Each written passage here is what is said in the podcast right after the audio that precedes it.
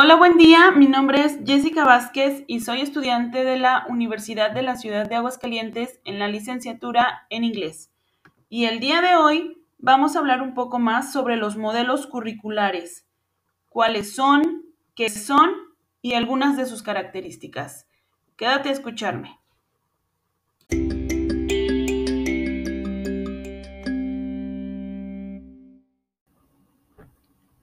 Bueno, y vamos hablando de lo general a lo particular. Comenzamos indagando sobre lo que es un modelo. Vamos con la definición. Un modelo es un bosquejo que representa un conjunto real con cierto grado de precisión y en la forma más completa posible, pero sin pretender aportar una réplica de lo que en realidad es. Los modelos son muy útiles para describir, explicar o comprender mejor la realidad, cuando es imposible trabajar directamente en la realidad en sí. Y de ahí partimos con lo que es un modelo curricular. Y un modelo curricular es la guía que apoya la reflexión sobre las metas, los métodos y la manera de evaluar al momento de diseñar un currículum. De esta manera se establece cómo serán formados los alumnos de la institución o del sistema educativo.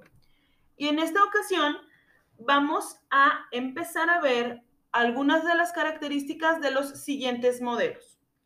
Modelo por objetivos, modelo por procesos, modelo por investigación, modelo por competencias y modelo por estándares. A continuación vamos a hablar sobre cada uno de estos modelos dando algunas de sus características.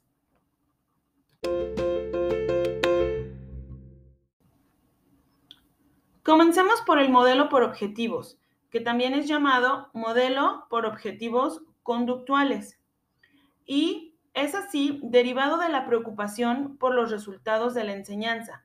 Es decir, este modelo concibe la educación como un medio para obtener fines y se basa en cuatro aspectos. El primero, determinar los fines que desea alcanzar la escuela.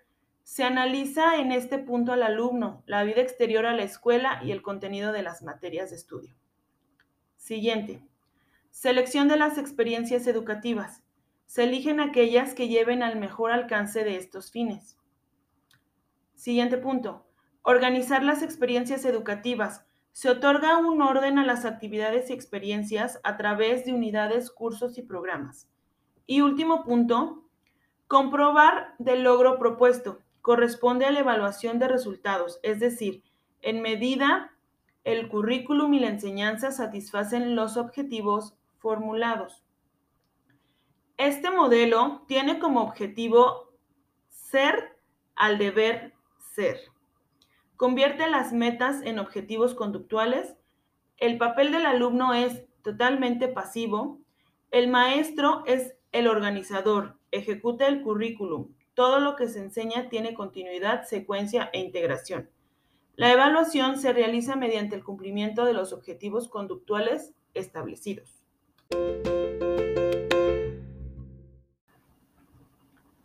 Modelo por procesos. Este modelo pretende flexibilizar el diseño, rechazando la idea de someter los contenidos y actividades de aprendizaje a la especificación de objetivos de comportamiento, concibiendo el conocimiento humano como algo vivo, producto del pensamiento del hombre, pero que también está en construcción. Resalta la diferencia entre objetivos de instrucción y objetivos expresivos. Se centra en la estructura del contenido que se refuerza con los procesos psicológicos mediante los cuales los alumnos pretenden aprender de forma significativa. El aspecto principal de este modelo es el maestro, ya que en gran medida es quien diseña y desarrolla el currículum, tarea que requiere de dominio de contenido, elaboración de juicios, comprensión, conocimientos didácticos, entre algunas otras cosas. El diseño y el desarrollo están estrechamente unidos, por lo que si el docente no es un profesional, se convierte en una debilidad para el modelo. Sus características es que tienen como objetivo mejorar la calidad de los procesos, convierte las metas en, en objetivos expresivos. La metodología se basa en la especificación de contenidos y en cuánto debe hacer el profesor. El papel del alumno es descubrir el conocimiento por sí mismo. El papel del profesor es de investigar activamente. Y la evaluación se basa en la calidad del proceso.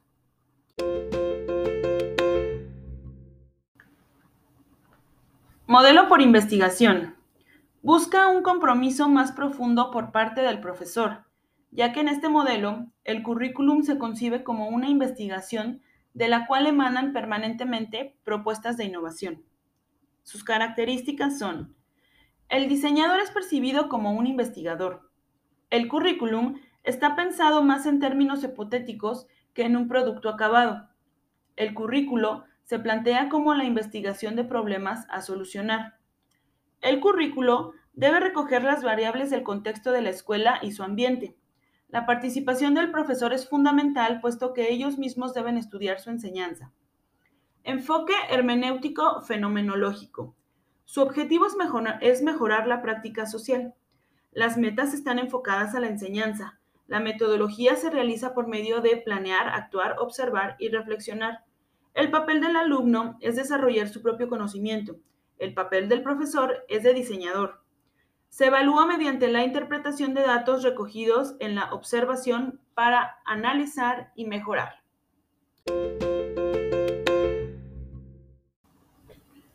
Modelo por competencias, que tiene un enfoque sociocrítico. Su objetivo es que haya una mejor vinculación entre la educación y el mercado laboral. Convierte las metas en competencias. Utiliza la metodología constructivista el papel del alumno es totalmente activo. El, alumno será capaz de... El papel del profesor no es de transmitir información, sino de presentar problemáticas reales para que el alumno busque una solución. Evaluación a través de la formación, certificación y mejora de la docencia.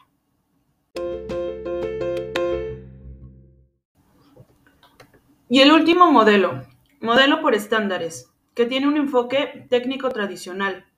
Su objetivo es satisfacer las necesidades laborales, convierte las metas en estándares, metodología libre. El papel del alumno es adaptable a cualquier solución. El papel del profesor es brindar una formación continua. Es libre de enseñar de la manera que él quiera. Evaluación mediante ensayos estandarizados realizados por expertos.